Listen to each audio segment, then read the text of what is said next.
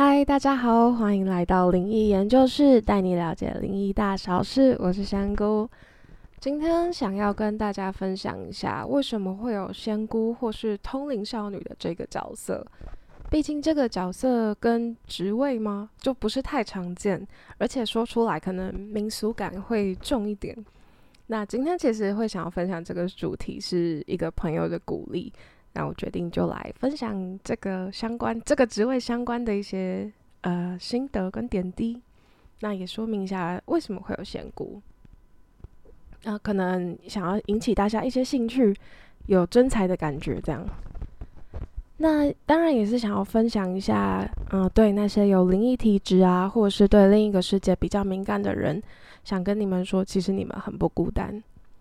这集这个主题我会分上下两集。那第一集就是为什么会有仙姑，再来我就会分享，你也可以当仙姑吗？想要来大家测试一下自己是不是也可以踏上通灵少女或通灵少年这个道路。那这应该是跟宗教有最直接的关系，毕毕竟在我的观点来看，就是神明赋予了我这个角色的存在，毕竟就一出生也有，我好像也没办法说不要这样，就有点像。呃，天赋吗？对，但那因为我这边就觉得讨论宗教可能会比较敏感一点，那我不想要引起任何的论战。就是我虽然是偏东方的仙姑，但其实我是尊重任何宗教，我也相信所有向人劝善，就是向劝人向善的宗教。所以我个人是非常尊重任何宗教的。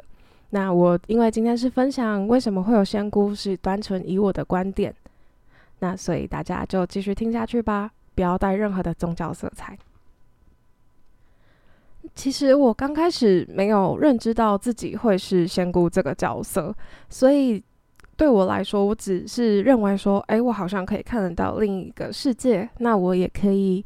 呃有一点点的交流，就可能只是呃可以看到呃一些灵体的存在，或是一些神明的存在这样子。我不认为自己可以做到沟通，或是所谓的办事。就毕竟小时候看，呃，看到很多像是通灵的节目啊，就日本有一些很红的综，呃，灵异的那种综艺节目，或者是玫瑰同灵眼啊，或是。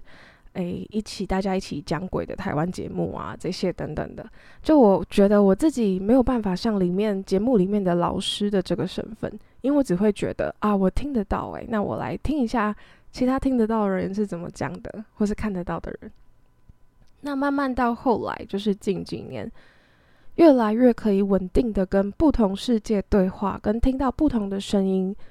但是毕竟刚开始不会认为自己是一个。呃，会是这个植物，会有这个植物。当下只是会觉得，诶，我是不是 有点过动症，还是说我可能太不乖了，很容易分心这样子？因为这不是一个，虽然说虽然是它是一个天赋，但可能就不像说，诶，我很会算数学，我很会背呃社会，所以我可以当个什么律师啊，我可以当就是很会背东西就可以当个律师，或是。很会物理等等，就其实可以走理工科、自然组这样子。其实它不是一个很传统，我们定义会有一个好的出路的一个职位，或是天赋。所以当下我真的没有想太多，我就觉得哦，应该是我自己就是可能有一些过动的症状，这样有点担心。那虽然说其实刚开始会觉得，哎，好像蛮有趣的，就是觉得哦，虽然我自己可能有一点不一样，但。抱持的心态反而是哦，就是可以跟别人分享啊，就是聊一下，就说哎，其实那边我觉得有点阴哎，这样之类的。那其实呃，撇除掉这些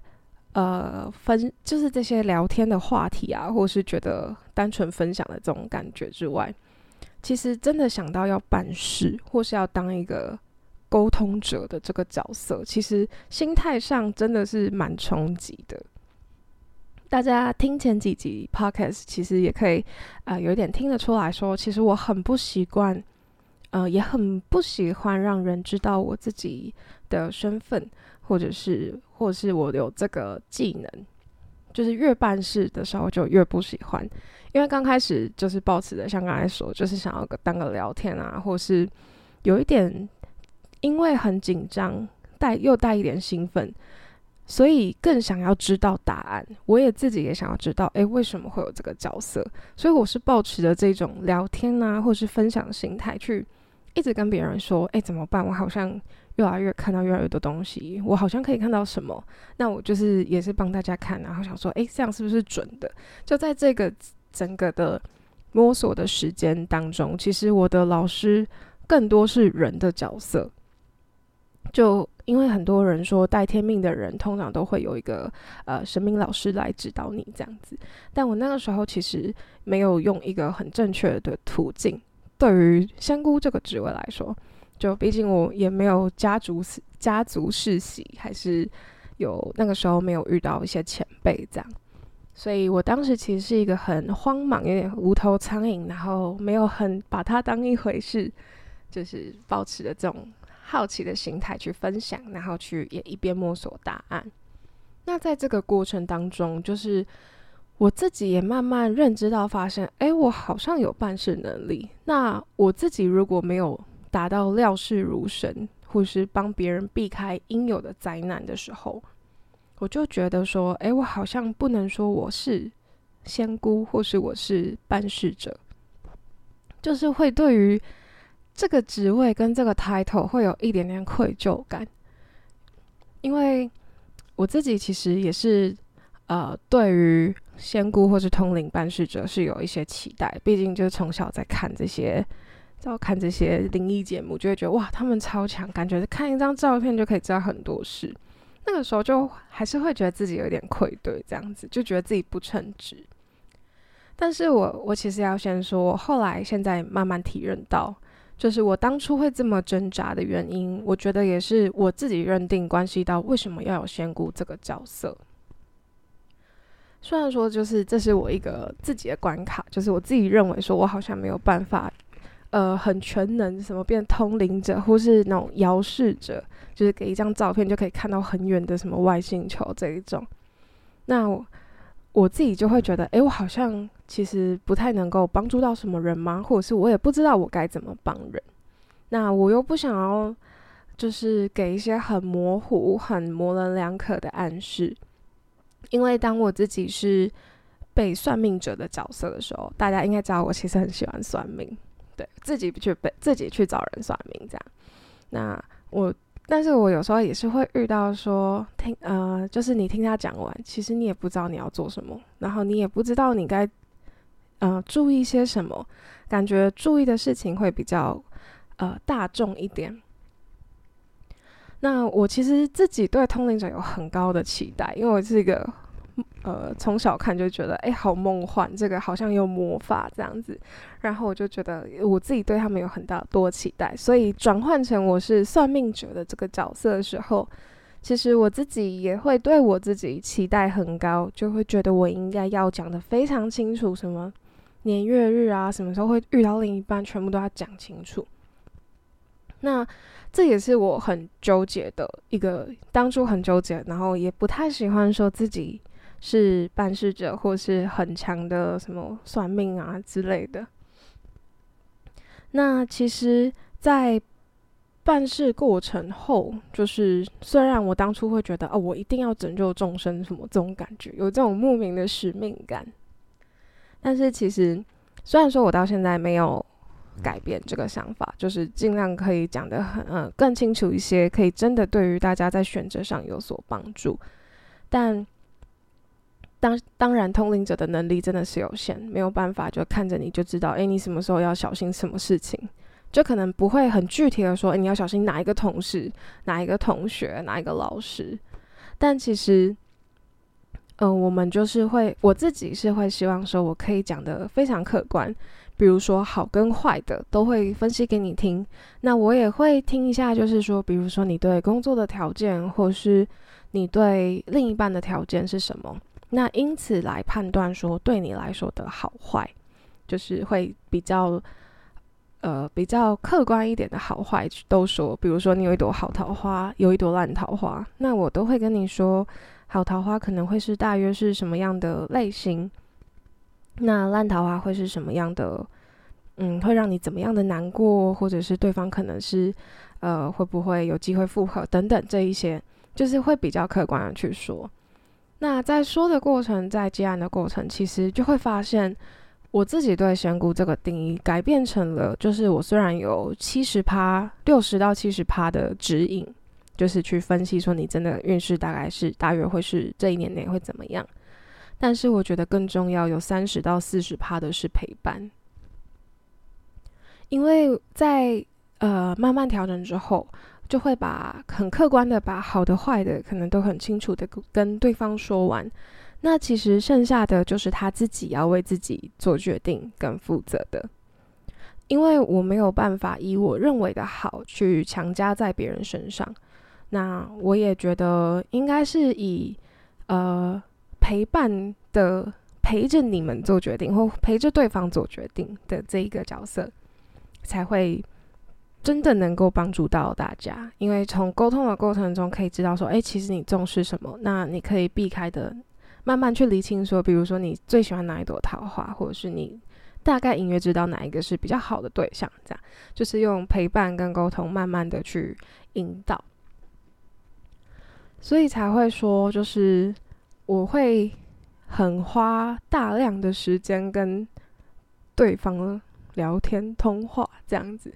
因为我觉得这样也蛮有趣，就是我很觉得可以更了解一个人，那我当然也可以更能够给出很准确的指引。所以我觉得到了现在，我更认为说，其实仙姑这个角色更多的是一种陪伴，或给你一个精神的信仰，并不会说就是哦，你你付钱，然后我就可以让你什么一生顺遂这样。其实这个。我觉得这个是有点，我自己刚开始是我对我这样，我对我自己有这样的期待，虽然我知道有点偏执，有点偏激这样，但现在有慢慢调整，而且更认定，我认为就是应该要好的坏的都说，然后真的是用沟通或是去引导来去陪伴大家做选择，因为毕竟要做出。啊，大家要做出重大的改变，人生改变，不管是工作的选择，还是另一半选择、结婚对象等等，其实这都是很彷徨或者是很无助的。就不管我的说完的结果是跟你心里想的一样，还是不一样，其实都是一种参考，跟让你有多一重想法。因为毕竟我们自己有时候，连我自己都是想的时候，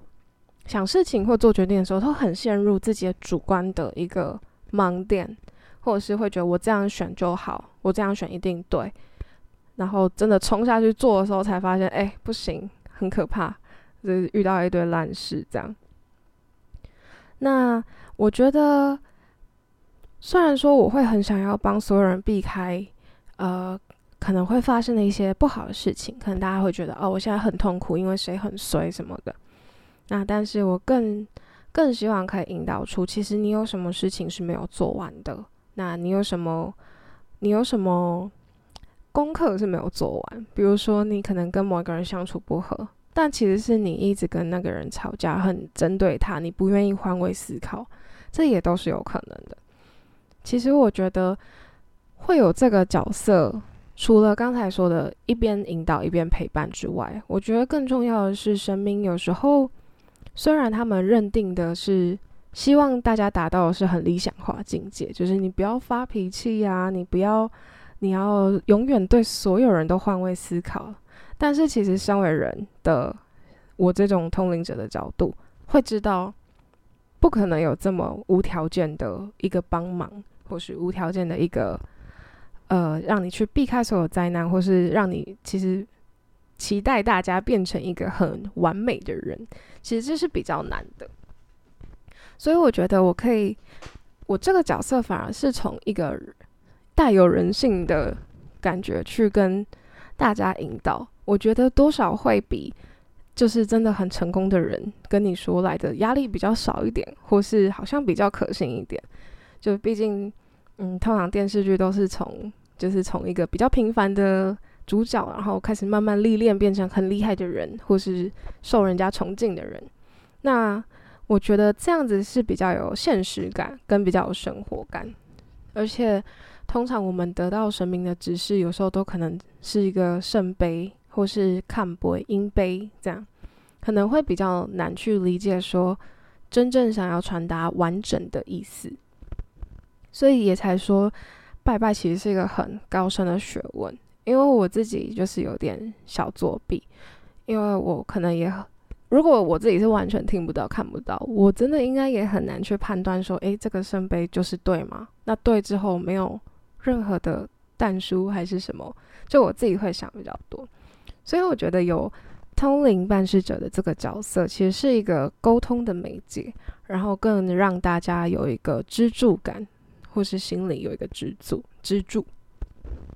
那我也希望自己是，呃，继续依照这个角色，去用更正确的方式去引导跟陪伴大家，然后让大家在选择难关的时候，其实，呃，可以少一点彷徨，然后多一点参考的意见。我觉得其实到现在。我自己是没有读完所有什么佛经啊，什么大乘佛教、小乘佛教等等这些非常非常呃考古嗯考古历史的这些经文，那所以我自己呃可能悟性也没有高到，就是我真的很认知到其实为什么在真正传统定义里面，我为什么要这个角色，所以今天完全就是我自己个人的心理的分享，那。我觉得有这个角色蛮特别的，就是呃，再帮大家复习一下，就是我觉得这个角色除了就是一个天选，就是神明就要你做，那你也你也不能拒绝。那我觉得再来就是可以用人的人性的角度去陪伴大家，引导大家。那最后的就是希望可以大家在引导后是得到客观的选择，就是客观的分析，然后做出比较理性的选择。这是我目前了解到的。一些为什么会有仙姑的想法？那只是我自己比起以前两三年刚开始当仙姑的时候，我更喜欢仙姑这个身份。其实帮助到别人，就是不管对方是相信还是不相信，但多少有帮助到别人，然后自己也是保持一个正向或是善良的心态，其实自己真的都是会有一种成就感。所以没有意外的话，我就会继续担担任仙姑这个职务啦。那如果大家对于仙姑这个职务还感兴趣的话，甚至想要评估一下自己能不能当仙姑呢？那就期待下一集，你也可以当仙姑吗？喜欢我们的频道的话，就欢迎订阅我们，也可以到我们的 IG 来逛逛哦。我们下期见。